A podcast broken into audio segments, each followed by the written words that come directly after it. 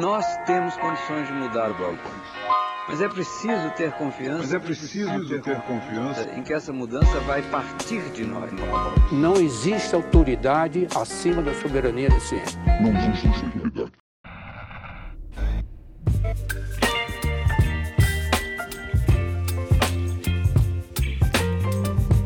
Bem-vindos a mais um episódio do Nós da Nutrição, um podcast sobre nutrição e seu contexto na vida contemporânea. Eu sou Mariana Robin, criadora de conteúdo do Nós.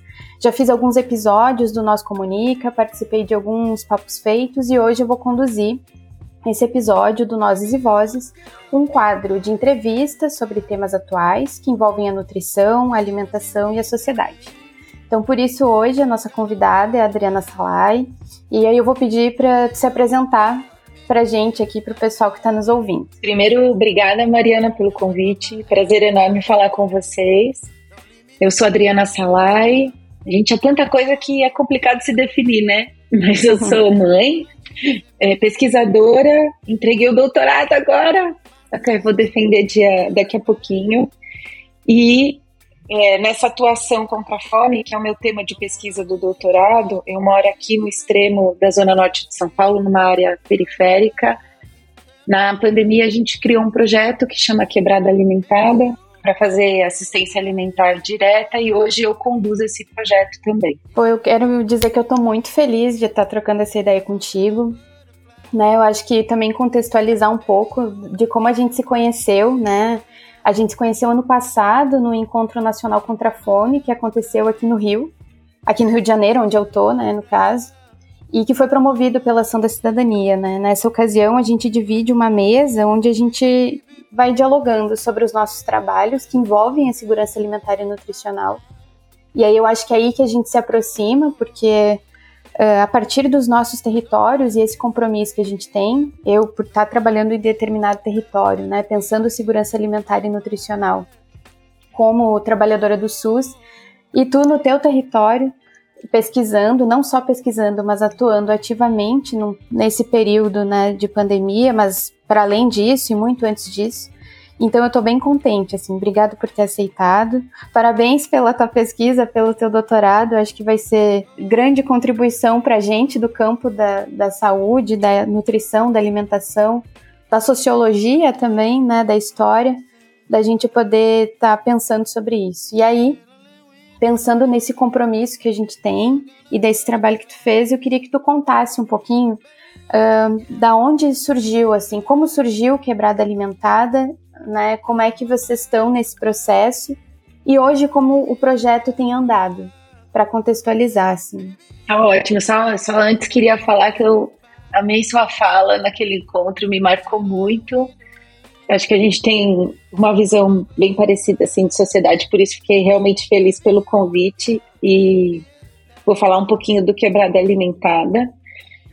A gente, eu estava pesquisando fome, né? Meu tema do doutorado é fome no Brasil, a partir da perspectiva da história, que é onde eu fiz o doutorado. E naquele momento, quando a pandemia começou, eu tinha acabado de terminar uma pesquisa sobre a fome na Segunda Guerra Mundial, como aquele, aquela dinâmica que não se deu muito no Brasil, mas como ela impactou é, a dinâmica dentro do Brasil, né? Mesmo que o conflito não tenha se dado aqui, mudou muito a forma de acesso ao alimento, teve carestia e a Segunda Guerra Mundial foi uma imensa crise de fome para além do conflito militar. A estimativa é que morreram 20 milhões de pessoas em torno desse conflito. E eu estava muito impactada com os relatos que eu tinha lido, é, como uma crise social impulsionava também uma crise de fome. Aí, quando chegou a pandemia, é, eu percebi que, apesar de não ser um conflito militar, era uma mudança significativa na sociedade e com certeza iria impactar aqueles que não tinham acesso regular ao alimento. Né? A gente percebeu que não foi para todo mundo que a pandemia impactou da mesma forma. E a gente mora numa área que tem uma série de vulnerabilidades, né? Uma falta de equipamento público, falta de rede de esgoto e água, é, 13 favelas, uma série de questões que a gente tinha mapeado fazia pouco tempo. E a gente pensou, caramba, a fome vai aumentar muito, com certeza vai atingir a nossa comunidade, principalmente também pela alta do desemprego, que já estava aumentando naquele momento, pelo aumento do trabalho informal, que não dá garantia para o trabalhador, né? Se ele trabalha hoje para comer o jantar, por exemplo. Então a gente sabia que a fome ia aumentar. Acho que nesse contexto é importante falar aqui o meu companheiro, que é o Rodrigo Oliveira, do restaurante Mocotó.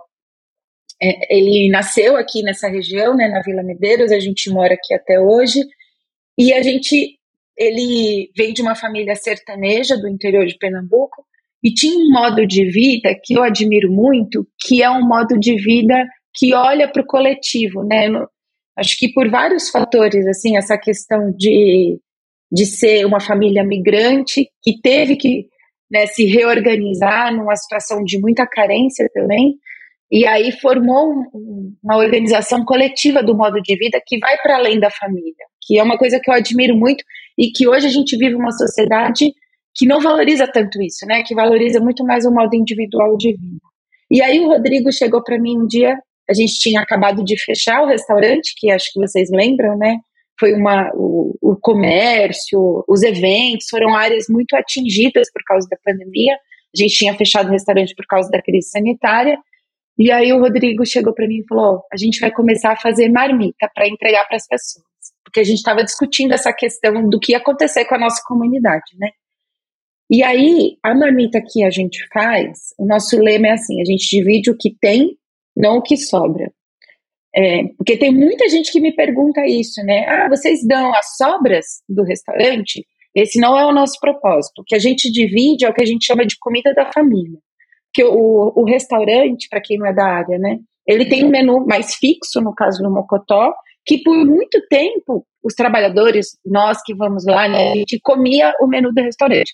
Mas primeiro que cansa, né? Mesmo uma comida muito boa, como a do Mocotó, modéstia à parte, é, comer a mesma comida todo dia é um pouco cansativo. Então a gente começou, formou uma cozinha e começou a fazer a comida da família, que é uma comida que varia de proteína todos os dias, tem a segunda sem carne, tem o dia de carne bovina, o dia de frango, o dia de peixe e outras coisas. Também tem muita variedade de legumes e verduras. Tem os dias temáticos, o dia do hambúrguer, o dia da comida mexicana, o dia da comida árabe. Tem, tem dia que, sei lá, Roberta do escritório assume a cozinha e faz a comida que ela gosta de fazer para a família dela. Então é bem variada essa comida e é a gente faz a mais essa comida, coloca na marmita e serve para nossa comunidade. Quando a gente começou o projeto, a gente acionou uma associação do bairro que já tinha famílias cadastradas pelo Cade Único para falar: olha, estamos servindo comida, quem precisar pode vir aqui.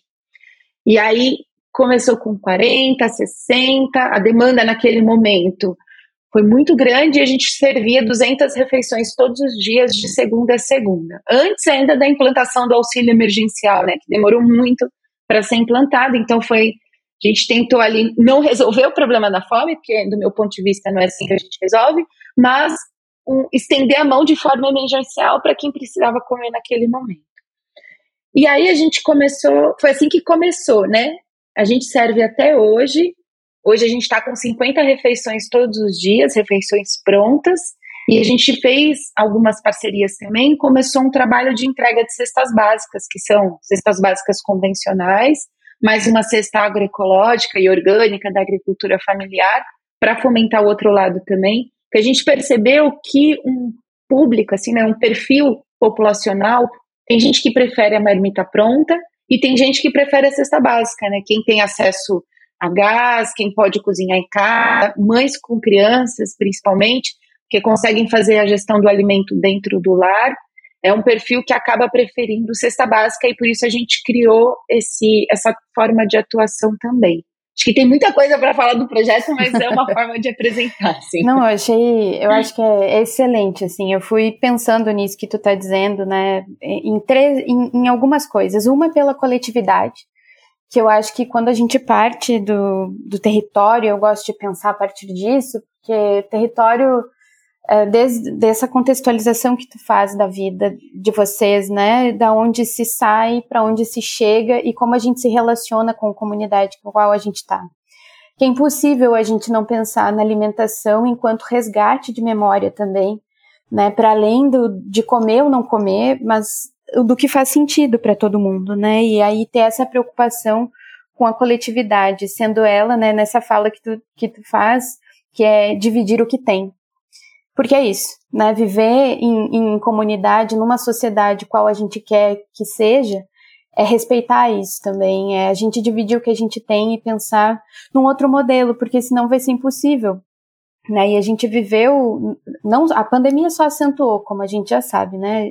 A, fome e a desigualdade social, ela, ela existe, sempre existiu, e a pandemia vem acentu, veio para acentuar e escancarar esses problemas, né? Uma questão sanitária muito grave. E aí eu acho muito, muito bacana quando tu fala do CAD único, porque é articular também com a, com a assistência, né? Não é, é, é tudo, Bom, tem várias questões quando envolve isso, né? As pessoas fazerem seu cadastro né, no CRAS, que é o Centro de Referência da Assistência Social, eu acho que isso é bem importante dentro das políticas públicas para a gente poder pensar quais são as famílias e como a gente vai articulando isso com, com a assistência e o quanto uh, esse auxílio emergencial, de fato, né, não é o suficiente, não, não foi, não é, e o nome dele mesmo já diz, já diz, né, emergencial, isso significa que vai ter fim, e teve.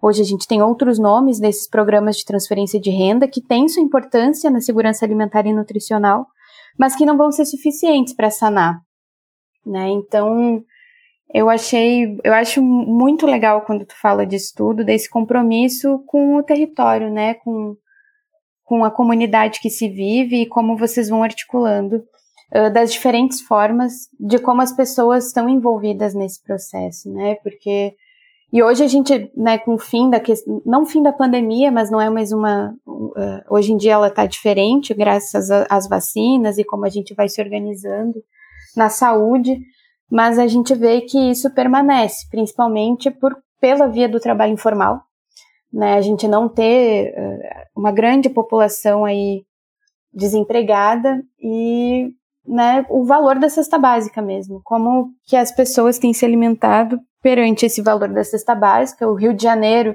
e São Paulo são e Porto Alegre, né, também são cidades que têm as cestas básicas com os, os maiores valores do Brasil. E também como é que a gente vê com o salário mínimo como tá, né? Então, mesmo que a pandemia ela não não esteja como esteve nos, nos últimos anos, mas o problema da fome ele permanece, né? Então, e como vocês se organizaram? Hoje em dia são menos refeições do, dos os dias, ao passo que tem as cestas básicas numa outra configuração, né? Então, acho que a questão da coletividade para mim é o, é o que ficou muito importante, assim, de como se organizar coletivamente. É, tem, tem umas coisas sobre o que você falou que eu, eu queria comentar. É, o primeiro, essa coisa do CAD único. Uhum. Eu li, quando a gente estava na pandemia, eu li uma matéria no El País que me marcou muito, que era como os agentes públicos de saúde, no caso do, das UBS especificamente, né, Unidade Básica de Saúde, estavam lidando com pessoas desnutridas, porque na, lá era sobre Brasília, mas acho que a gente pode aplicar em vários lugares do Brasil, é, era um equipamento público que estava recebendo muitas pessoas desnutridas e que muitas vezes a solução para essas para esse problema não estava lá no posto de saúde. Uhum. Tinha que ser encaminhado para algum lugar e eles estavam naquele momento com muita dificuldade de acessar os programas de transferência direta de renda, né, como Bolsa Família ou auxílio emergencial, é, doação de cesta básica e tal. Aí eu fiquei muito impressionada com aquela matéria e falei, pô, está aí um, um canal importante, que é a OBS. Aí liguei na maior cara de pau para a UBS aqui do bairro e falei assim: olha, a gente tem um programa de cesta básica e de marmita, e a gente tem uma dificuldade muito grande de triar as necessidades, porque quem trabalha com assistência direta, com formas né, coletivas de doação de alimentação, enfim, com tudo isso que é essa, esse amparo emergencial, sabe que se a gente tem 500, a gente tem mil precisando. E aí, uma coisa muito difícil do trabalho é falar: não, eu não tenho comida para você. E aí gente, eu falei assim: a gente tem uma dificuldade de triagem e eu li que vocês estão com dificuldade de dar solução. Será que a gente pode fazer uma parceria? Vocês encaminham para a gente as famílias que vocês entendem como vulneráveis e a gente dá para elas a marmita ou a cesta básica, né, dependendo do perfil, E a, a nutricionista, na época que hoje trocou, e assistente social, elas compraram muito essa ideia. Assim, a gente fez uma parceria muito feliz que dura até hoje de triagem e encaminhamento. E para a gente é muito bom, porque elas têm mecanismos, né, têm conhecimento para fazer essa triagem que a gente não uhum. tem. E aí, às vezes, o CAD único não dá a solução que elas precisavam na época, porque eles não estavam ampliando o cadastro e não estavam resolvendo o problema nessas famílias. Às vezes demorava uhum. meses até conseguir alguma coisa. E a família estava com, tá com fome hoje, né? E para elas também foi bom isso. Assim, a gente foi formando uma rede de solidariedade. Então, o, a UBS, através dessas duas profissionais, fazem a triagem e encaminhamento. Aí a gente consegue parceria com ONG para doação, a gente faz a organização e a distribuição. E ao mesmo tempo que né, a gente tem uma grande demanda para receber o alimento, a gente também formou uma rede de solidariedade que é principalmente de mulheres. Uhum. Eu acho que isso é importante falar. Sim e que, e que promove essa assistência alimentar direta. Acho que tem uma outra coisa, Mariana, que você falou também, que me impressiona muito, que a gente formou um grupo de atuação, principalmente na marmita, que são os idosos. A gente não tem muita população de rua porque a gente está numa área periférica. Então, esse grupo da marmita hoje se formou principalmente de idosos, o que é muito triste pensar, porque esse público ele já deveria ter um amparo do Estado através da Previdência Social. Mas hoje a gente vê que, em primeiro lugar, o salário mínimo não dá para uma pessoa viver, né? principalmente numa cidade onde o aluguel, a habitação custa horrores. Então, se a gente, sei lá, tem R$ 1.300 de salário, 800, 900 vai para um aluguel. Como é que essa pessoa come? É um público muito vulnerável de idoso que pega marmita hoje com a gente. E muitas vezes também, esse idoso ou essa idosa, eles são arrimo de família, digamos assim, né? Eles criam os netos, bisnetos, os filhos desempregados, então o salário não vai só para ele, vai para um grupo familiar, o que aumenta ainda mais a vulnerabilidade desse, dessa família ou dessa pessoa. E aí acabou se tornando um perfil muito atendido para gente pelas marmitas. Sim, pois é, é, essa questão dos idosos eu não, eu não, não sabia, na verdade. Ah, e claro, né, porque são das, das diferenças da cidade e da região que a gente tá, né. Mas quando tu fala Sim. isso do CAD único, me, eu achei muito, muito legal por isso, porque nessa época também os serviços da assistência estavam suspensos. Então as pessoas para se cadastrarem, ou não só no CAD único, mas para o auxílio também era online. E aí a gente pensa nisso, assim, quem que vai ter acesso, né, a um, a uma internet, a um computador, a um celular? Na época eu trabalhava no Jacarezinho, que é uma favela da zona norte aqui do Rio, e a gente fez uma parceria parecida com associação, com coletivos que foram surgindo, muito da juventude e das mulheres, uh, protagonistas nesse, nesse espaço, e a gente trabalhou da mesma forma. Né? Então, eu estando na saúde, e aí a gente tentava articular com, com os, os equipamentos do próprio território, assim, do próprio, do próprio lugar, para a gente pensar estratégias, né? Assim como vocês fizeram. E aí eu acho que essa é a grande questão, assim, porque os agentes comunitários de saúde é, são moradores desse lugar, então conhecem as famílias há muito tempo, né, de, da vida e vão conseguir de fato, né, pensar nisso em conjunto com, com os outros trabalhadores e com quem tiver no território. E a assistência é isso, né, vai, o auxílio vai vir da, do SUAS, né, mas na época era via internet mesmo. E aí é isso, esbarra em outras barreiras, porque se a gente está pensando em vulnerabilidade, quem são as pessoas que vão ter acesso à internet? Então, quem a gente quer atingir não necessariamente vai conseguir via sistema, né? Não vai. Então, eu acho que bem importante isso, da gente articular a rede mesmo. A rede formal, informal, e aqui vai se criando como itinerário, né, para garantir, mitigar, na verdade, a insegurança alimentar e nutricional. E aí é isso, a questão dos idosos é outra coisa para se pensar, assim, né? Eu acho que eu não tinha me dado conta disso que tu tá falando, né? Da questão dos idosos nesses espaços porque recebem a sua aposentadoria e é muitas vezes para a família toda.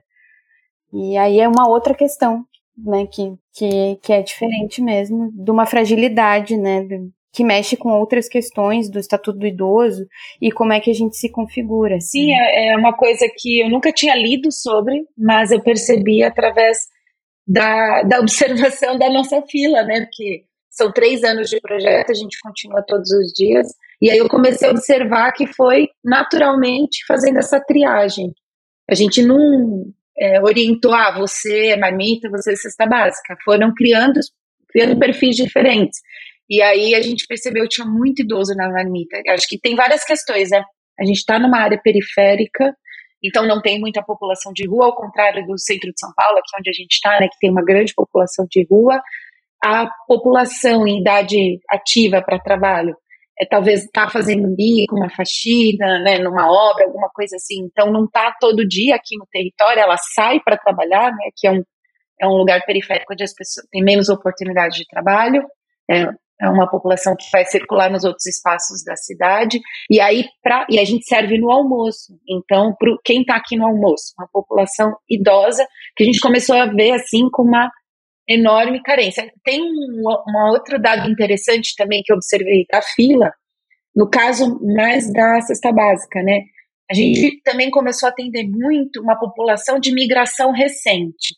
Aqui na, na parte de São Paulo que a gente está, é uma parte ao redor da indústria têxtil, assim, né? Tem uma indústria têxtil que está ali no Bom Retiro, nessa parte de São Paulo, e a gente está na periferia da Zona Norte, que é perto do acesso do Bom Retiro, então tem muito, no nosso caso especificamente, bolivianos, né, famílias bolivianas, que vêm para essa indústria têxtil, mora na, nas franjas, digamos, dessa indústria, numa situação muito precária também. E eu imagino, né, não fiz nenhuma pesquisa com essa população específica, mas eu acho que a, a, a gente tem, a gente observa uma rede de solidariedade, por exemplo, entre familiares, né? Quando a coisa aperta, ah, irmã, você pode me dar, emprestar 50 reais, depois eu te pago. Aí você empresta um arroz, empresta um macarrão, dá um açúcar. Isso ainda rola, né? Com uma frequência menor do que antigamente, mas ainda existe. Essa família de migração recente, eu imagino que ela tenha uma rede de solidariedade menor, né, porque uma parte da família ficou no seu território de origem. E aí a gente percebe também uma alta vulnerabilidade desse tipo de público e se configurou um público importante que a gente atende, principalmente pela triagem da UBS. E eles passam para a gente e acaba, eles acabam conseguindo acessar algo que muitas vezes eles não sabem que existe. Também eu fico pensando, Será que essa família sabe que existe o CAD único? Que, enfim, que ela pode receber um auxílio? Quais são as, né, qual é o mapeamento dos, da, dos direitos que essa família tem, sendo que ela acabou de migrar para o Brasil, né? Então, acho que são dois públicos que a gente viu que não, não eram muito discutidos, mas que for, se formaram públicos importantes que a gente atende hoje no projeto. Talvez também pela configuração do nosso território e da localização nossa na cidade. Uhum. É, é, realmente, eu acho que às vezes não, não sabe mesmo, né? E, e as dificuldades que, que a gente passou nos últimos anos, né, em relação às políticas de assistência e do próprio SUS. Né, que impactou diretamente, né, o teto dos gastos, enfim. Aqui no Rio de Janeiro a gente viveu uh, algumas unidades de saúde sendo fechadas, uh, território sendo redesenhado, áreas sem cobertura da saúde. Então, quando a gente também muda em algumas políticas, como a da PNAB, que teve algumas mudanças em 2017, da Política Nacional de Atenção Básica, a gente passa a ter uma nova forma de financiamento também, partindo da cobertura, então é partindo do cadastro. E é isso também de se pensar, uh, que se eu não tenho X pessoas cadastradas, como é que a gente vai ter real uh, não só orçamento, mas também visão da população, né? Então, a questão do IBGE, que demorou para acontecer, como é que a gente pensa política pública se a gente não tem dado, né? E aí é isso, a gente vai percebendo no dia a dia e através das pesquisas que, que vão sendo feitas, né, assim como a tua, como tu tem feito aí, para a gente poder entender melhor do nosso território e fazer com que a gente tenha instrumento para debater, né, para reivindicar porque senão fica muito difícil, muito difícil. E se não é nós por nós, a nossa comunidade por ela mesma, as coisas têm sido muito difícil, né? Sozinho ou esperar. Muitas vezes do Estado tá dando conta e a gente vê que, que não deu e, e tá um pouco difícil ainda, né? Eu queria também que tu falasse um pouco da tua pesquisa, porque se eu me lembro bem, tu faz um, um pouco do resgate né, do Josué de Castro e todo esse teu encontro com o Josué de Castro, desses livros, e o que que tu tem pensado sobre isso, como é que se deu, que eu acho que também é um resgate importante e muito atual, né, quando ele fala da fase Geografia da Fome, há muitos anos atrás, mas o quanto a gente tem elementos que são atuais e uma escrita muito importante dentro do campo da nutrição, né, daí falando disso, dentro do campo da da geografia, da história, mas dentro do campo da nutrição se torna uma figura central e muito importante para a gente pensar a fome no Brasil e nos locais onde a gente está. Se tu quiser falar um pouco. Sim, sim, claro. É, eu pesquiso, pesquisei, né? Entreguei. Uhum. Ainda não estou acostumada, mas é a, a fome no Brasil através do José de Castro. Ele foi um condutor assim para entender como a fome era enxergada por um grupo, por uma certa elite assim, né? Um grupo de letrados, de especialistas, não só especialistas, a imprensa, a literatura, como essas pessoas enxergavam a fome, porque a forma como a fome é encarada tem um impacto muito grande na forma como ela é enfrentada. É só a gente lembrar no governo passado, o ex-presidente inominável, ele dizia: não há fome no Brasil, a fome é uma grande mentira.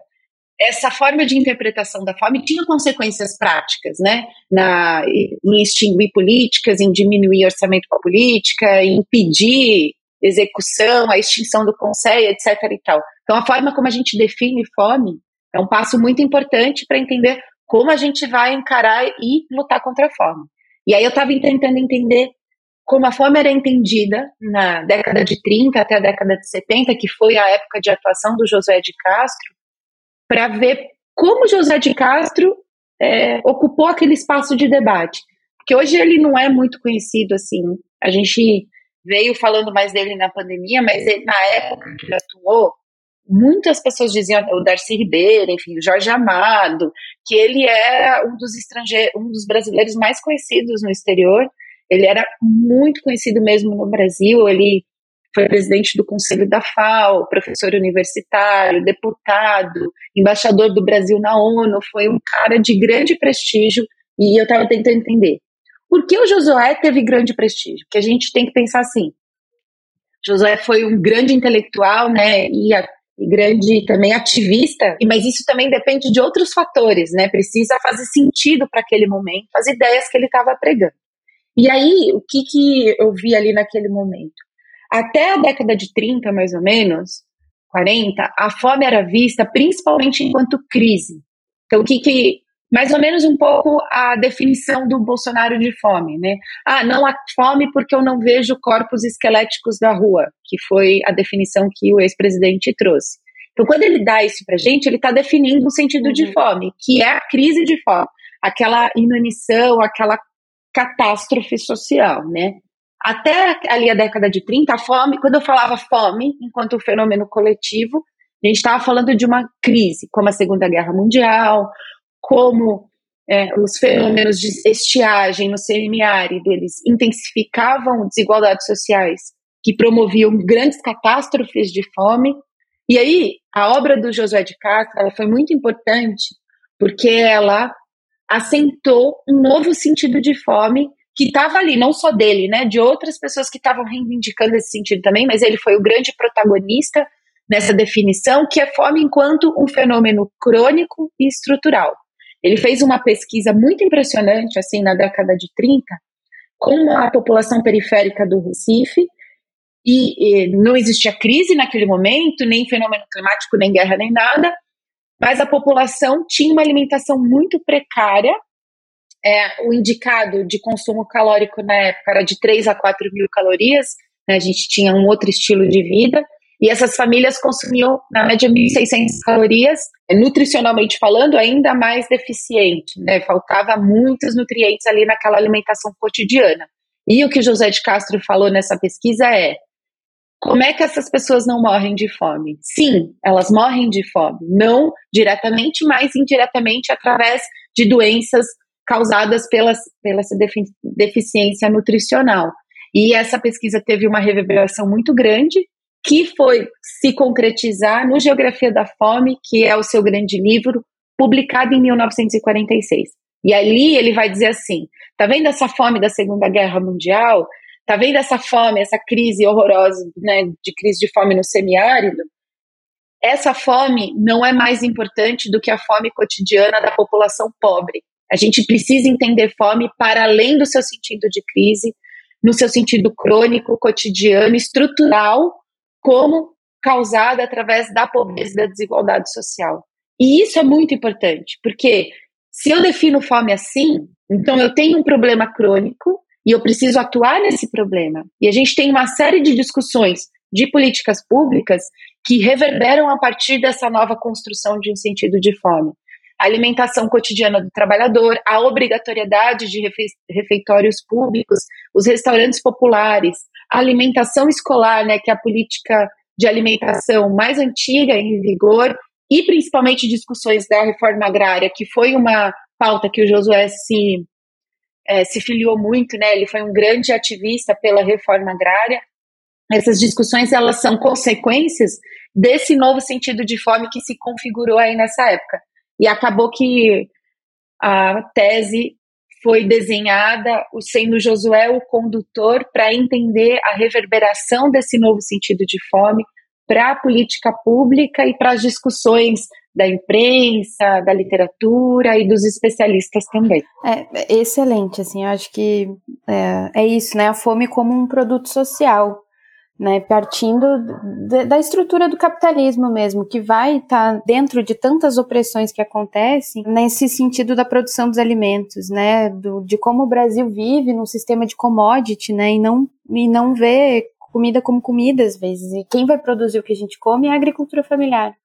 Né? Não à toa defender a reforma agrária, defender a agricultura familiar para estar tá alimentando as pessoas. Que uma, o capitalismo, quando a gente vê a, a, monocultura, por exemplo, ela mata tudo, inclusive a cultura alimentar dos espaços, porque você mata, faz o solo produzir uma coisa só.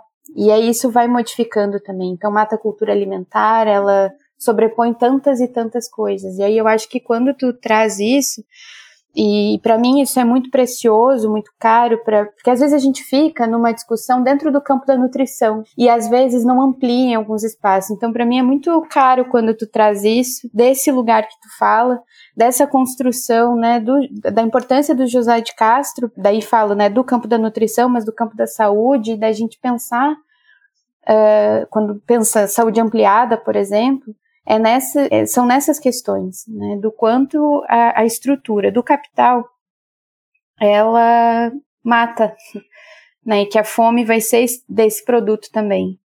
Né, quando a gente não tem o, o, saneamento básico, não tem água encanada, não consegue fazer nem três refeições ao dia, porque tem que trabalhar mais de 12 horas, ou e de uma forma informal, porque também a falta do emprego, quanto que tudo isso vai impactar na fome. E, nessa, e não só disso, né, da gente ter meios para produzir os alimentos, porque não é só ter acesso ao alimento, mas também a gente ter acesso a meios para produzir ele. Então, é o preço do gás, é o preço do combustível, porque se a gente não tem feira perto de onde a gente mora, como que esse alimento chega até a gente? E aí isso também aumenta o custo daquilo que a gente compra. E aí é muito é muito difícil quando a gente não, não tem esse entendimento do que é fome, né? E aí eu acho que é isso que tu traz, e eu acho que é, é muito importante, muito caro pensar nisso, de como que a gente vai tratar dessas questões se a gente não entende da onde ela está vindo, ou que é produto de um sistema estrutural do capitalismo. E aí, de novo, acho que trazendo as mulheres nesse lugar que tem né, jornadas triplas aí de, de trabalho, quanto foram atuantes na pandemia e o quanto são atuantes nas suas vidas e nas suas famílias para garantir alimentação, né? Isso a gente via também no, no, que acho que tem relação com tudo isso que tu está falando de como as famílias vão se organizando e como as mulheres vão se organizando nas suas casas para garantir a alimentação dos seus filhos, principalmente, né? E aí acho que é, é muito caro, assim, E gostei muito disso que tu está trazendo, de como Josué de Castro é, foi importante e se permanece importante para a gente pensar as políticas públicas, principalmente na, nas cozinhas solidárias que estão existindo a partir de agora, mas nos restaurantes populares e o quanto também teve muito restaurante popular que fechou. E aí a gente vem nessa briga, né, para conseguir garantir que eles voltem a se restabelecer nos espaços. O Rio de Janeiro mesmo, acho que aqui no município deve ter um só. Os outros estão fechados, aí a reforma, e, e enfim. Né? Então, que bom que tu, tá, que tu trouxe isso, que bom que tu pôde pesquisar e, e contribuir de tal forma para essa discussão, assim. Né, em outra área, porque às vezes é isso. Não sei se é porque também sou da nutrição e daí a gente fica nesse nessa bolha discutindo entre a gente às vezes, mas acho que ampliar faz a gente ver, inclusive a própria nutrição, ver ver a alimentação e a fome de outro lugar, assim, a fome como um produto social, como um produto do capitalismo. Sim, não, totalmente. Eu tento dar uma pincelada nisso assim no capítulo 1, porque do meu ponto de vista, o que o, o Josué fez foi capturar de uma forma muito inteligente assim a consolidação do capitalismo, porque ele, ele percebeu ali que na consolidação do capitalismo, renda se tornou o principal fator de acesso ao alimento. Né? Antes disso, você tinha outros modos de acesso ao alimento coletivo, sei lá, você plantava direto e colhia, você fazia usos da floresta, você tinha o compartilhamento coletivo e a troca de alimentos. Depois você teve que vender a sua força de trabalho, que se tornou mercadoria, para conseguir um alimento que também se tornou mercadoria. Essa passagem necessária pelo mercado que o capitalismo fez, fez com que no mesmo grupo social as pessoas tivessem acessos muito distintos ao alimento. Então você muda a configuração ali da forma de se alimentar. Então, se antes efetivamente o coletivo estava mais suscetível às crises, depois não, né? Você tem uma camada que está permanentemente com acesso deficitário ao alimento, porque a sua forma de inserção na sociedade não permite que ela tenha acesso garantido e seguro a esse alimento. Essa e aí ele observou isso, e é o que a gente observa hoje, né? Renda é o fator essencial. Muito louco pensar que no campo a, o percentual de insegurança alimentar é maior do que nas cidades, porque as configurações de trabalho no campo são tão ruins que as pessoas que estão lá produzindo alimento ou commodity, elas estão em maior insegurança alimentar do que as pessoas na cidade. E isso tem a ver com a forma como a gente se organizou hoje, né? Exatamente. né? E é, se a gente parte desse princípio, a gente consegue também pensar nas soluções possíveis para esse problema estrutural que o nosso modo de configuração da sociedade fez com uma parte importante da população. Exatamente, aí é, é, pensar também numa racialização do debate também, porque, por exemplo, a gente falando né, das periferias, das pessoas em situação de rua, uh, quem são essas pessoas? Que também vem de um processo histórico. Sim. E que também são as pessoas que passam, uh, que estão passando por mais fome. Uh, nessa última pesquisa da Rede Pensan também traz isso, né, das mulheres, da questão da raça, cor e da classe social, assim, então que vem de um processo histórico, né, do, do, de um Brasil forjado em cima da, da escravidão, né, e da não distribuição de renda. Então, a gente partiu do início da nossa conversa falando de coletividade, de um processo que era coletivo e como o capitalismo se apropria disso, né, e dá estruturalmente dando outras configurações. Então, da importância da gente se entender enquanto comunidade, né, e se olhar enquanto par, para a gente poder ter alternativas e brigar por elas, né, porque, tudo bem, nós por nós é, é importante porque a gente se fortalece enquanto comunidade mesmo, mas é para além disso, né? Porque a gente quer vida digna, a gente quer poder viver com dignidade sem ter que estar tá só sobrevivendo, porque é muito custoso, assim, né? A gente trabalha pra caramba, trabalha muito, né, para conseguir acessar alguns espaços e alguns alimentos, e às vezes que é o básico mesmo, não conseguir acessar o básico. E isso é muito duro, assim, e muito, muito triste. Porque, e eu acho que vem também de um processo do, do próprio capitalismo, mas da globalização, assim, né, dessa financiarização do sistema agroalimentar, quando a gente passa pelas grandes redes também de alimentos que você é, consegue comer a mesma coisa em qualquer lugar do mundo, em essa, nessas grandes redes. E o quão preocupante isso é também. Porque, de novo, né, é, vai matar, inclusive, com a cultura alimentar de alguns espaços. Quando a gente pensa na commodity, quando a gente pensa nessa relação de financiarização desse sistema, como é que a gente vai indo na, no, no, micro do dia a dia, né? Do ultraprocessado, tá, se o mercado coloca o ultraprocessado como alternativa pelo seu custo, né? E aí, como é que a gente está debatendo isso no dia a dia? Assim, às vezes eu no meu cotidiano fico pensando nisso, principalmente quando a gente vai para as escolas, assim no, no PSE, né? Fazer o programa Saúde na Escola. E aí a gente vai debater isso com os adolescentes partindo da leitura de rótulo dos alimentos. E aí vem coisas muito interessantes partindo disso. Bom, se a gente lê o rótulo lá na lista de ingredientes e a gente não entende a palavra que está escrita ali, vamos debater sobre isso. Porque é, é, às vezes é o mais barato, e aí é o mercado dando essa alternativa. Uhum. E aí tu não come algumas comidas que sempre tiveram aí pra gente, ou pelo preço, e aí vem o ultraprocessado. E aí é uma, uma briga dura, assim, né, por conta da renda.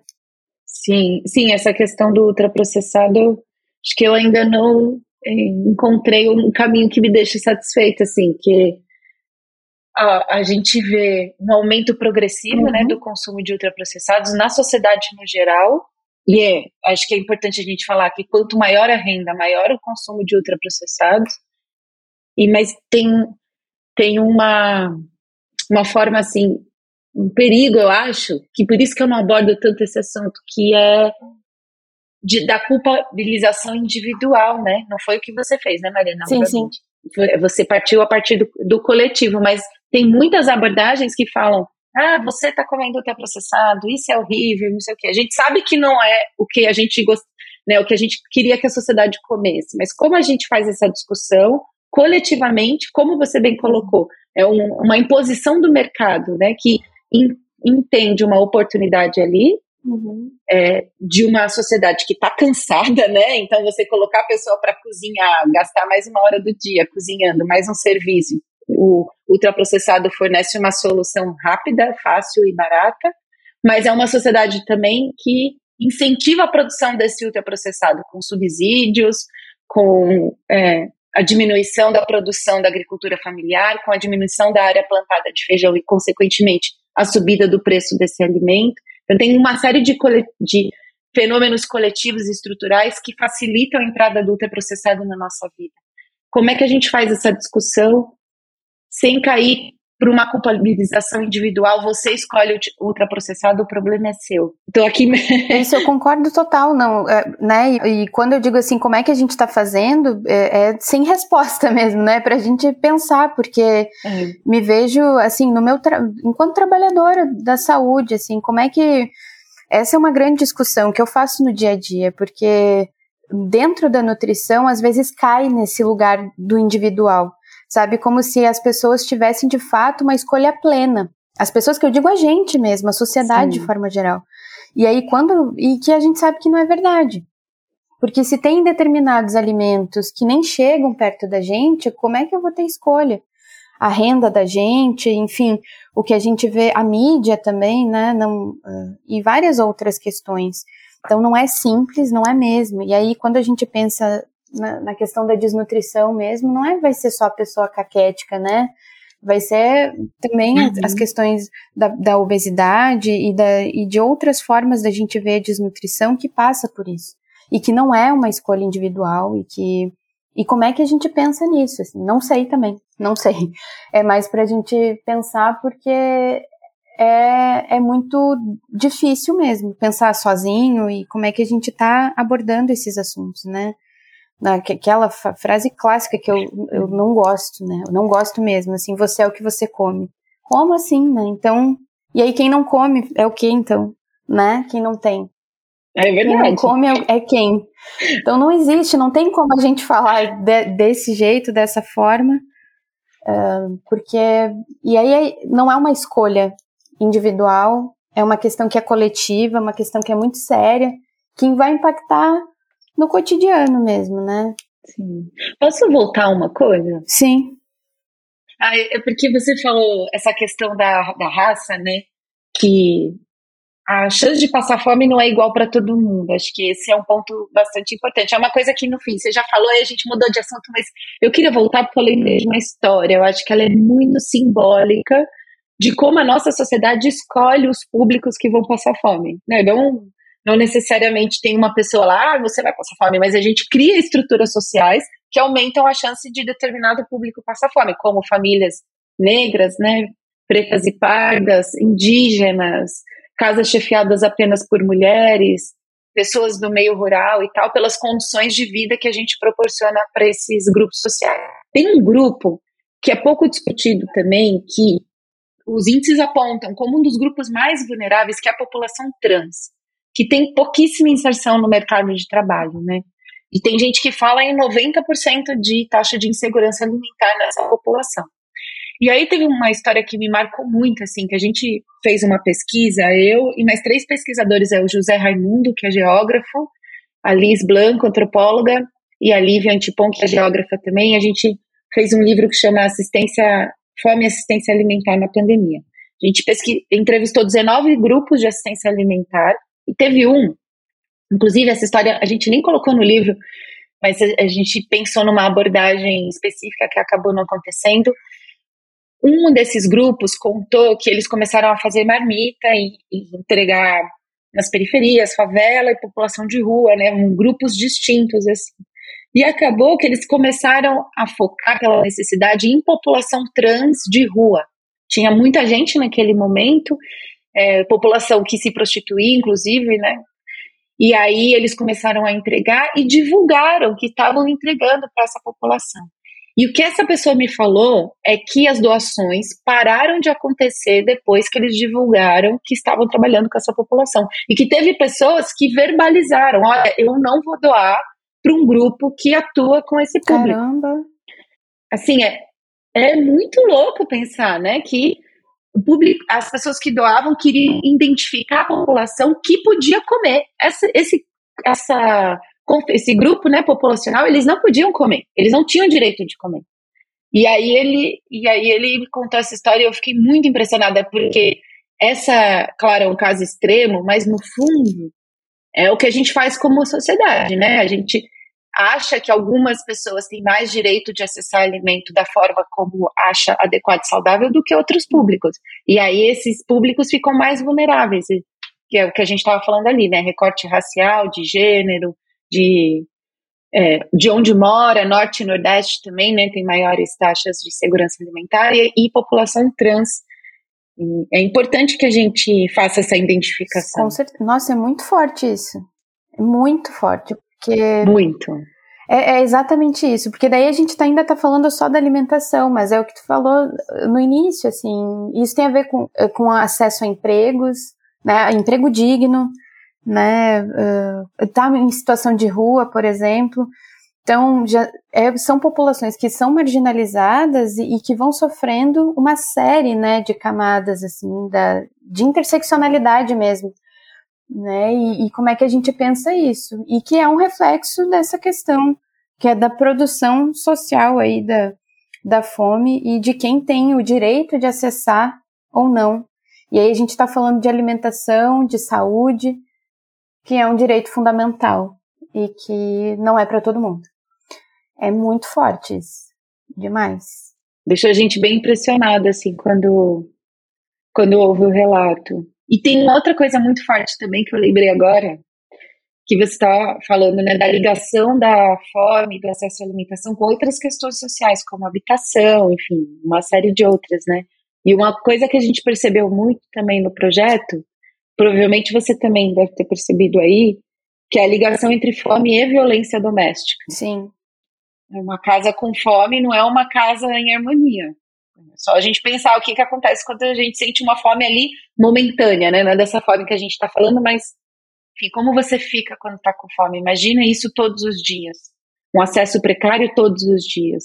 E a gente vê muitos casos de violência doméstica aqui, e eu acho que isso é uma coisa que precisa ser abordada também né, como os acessos básicos para a subsistência da vida, ele, eles, se eles são negados, eles têm consequências enormes para além da fome e da desnutrição. Uhum. Né? A gente está falando de violência doméstica, de acesso à educação, de dignidade em muitos âmbitos.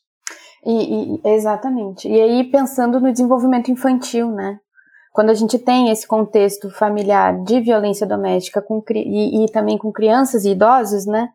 Ah, mas as crianças, como é que a gente aprende e se alfabetiza com fome?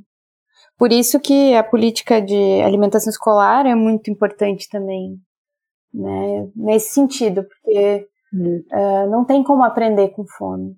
E aí é isso. A privação de alimentos, nutrientes, ela vai se reverberar por N questões, né, da violência doméstica, seja ela mais, mais intensa, violência física, enfim. Mas eu lembro também de relatos, por exemplo, da família, principalmente na questão da, das carnes, né? Se não tem para todo mundo, é a mulher que deixa de consumir para o homem comer.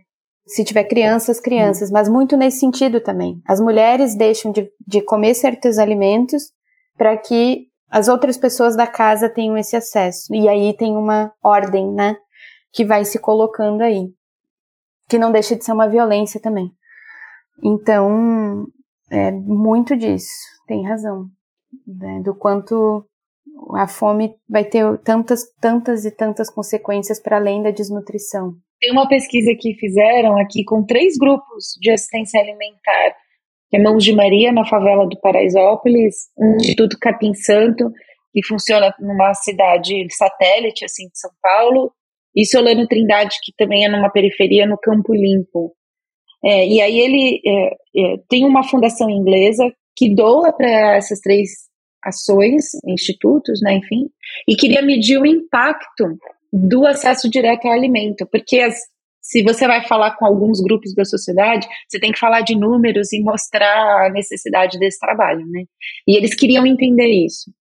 E foi muito impressionante para mim essa pesquisa, assim, porque é, traz números para isso que a gente está falando agora. Eles mediram a família antes de entrar no, no é, na doação de alimentos, que era marmitas, cestas básicas, dependendo da configuração, e depois. E a, essa coisa que você falou de melhora do desempenho escolar, ela foi de quase 95%, assim.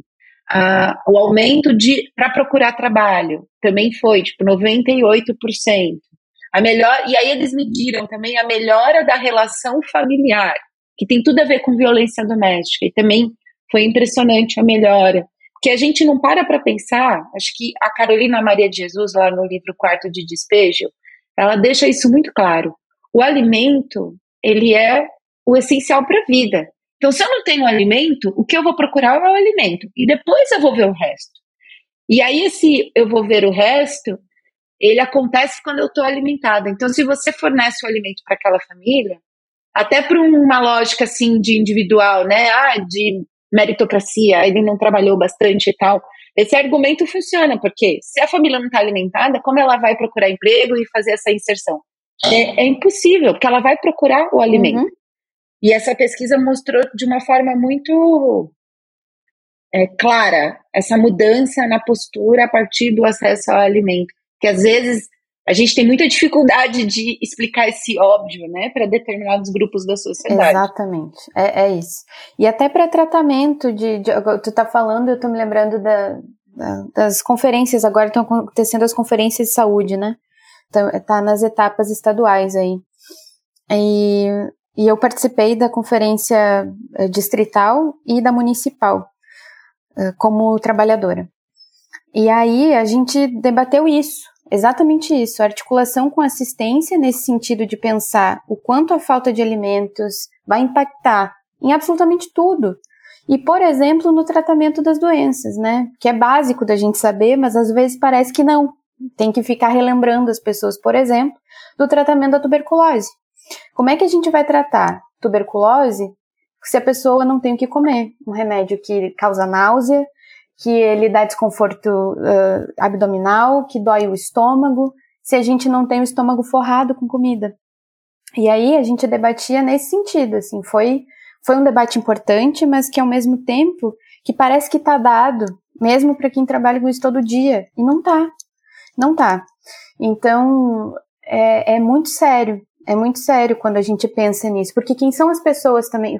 O Rio de Janeiro tem, um, tem muito, muita tuberculose, muito né, por uma série de questões. E aí, quem são as pessoas que, que, que estão com tuberculose? Tem outro nível de, de vulnerabilidade social. E aí passa pela alimentação. Se eu não tenho como me alimentar, já é uma doença que, que vai uh, ter um gasto energético considerável. Né? Então, se eu não tenho como me alimentar, como é que eu vou me tratar? Não vou ir todo dia na unidade de saúde para tomar meu remédio, porque a busca pelo alimento, ela é primária. Ela vem primeiro. Né? E aí a gente discutiu isso na, na conferência.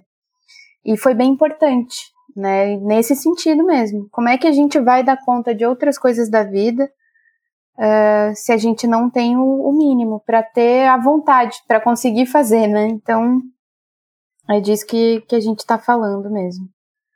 Muito bom. Sim, tenho, eu vou dar curso numa faculdade de nutrição que vai abrir agora, e quando me convidaram, eu pensei, eu quero uma disciplina que prepare esse profissional da saúde para o mundo que ele vai encarar, né? Porque acho que tem um conhecimento, digamos, de dentro do corpo, assimilação de nutrientes, a questão biológica, fisiológica, né, propriedade dos alimentos, e tem uma questão social que, que é isso, como você vai indicar kiwi para uma pessoa que não consegue comer, tem dia que ela come, tem dia que ela não come, que não tem lugar onde morar, Acho que como é, esse, esse, profissional tem que encarar as condicionantes sociais como um elemento da sua forma de atuação também. Uhum.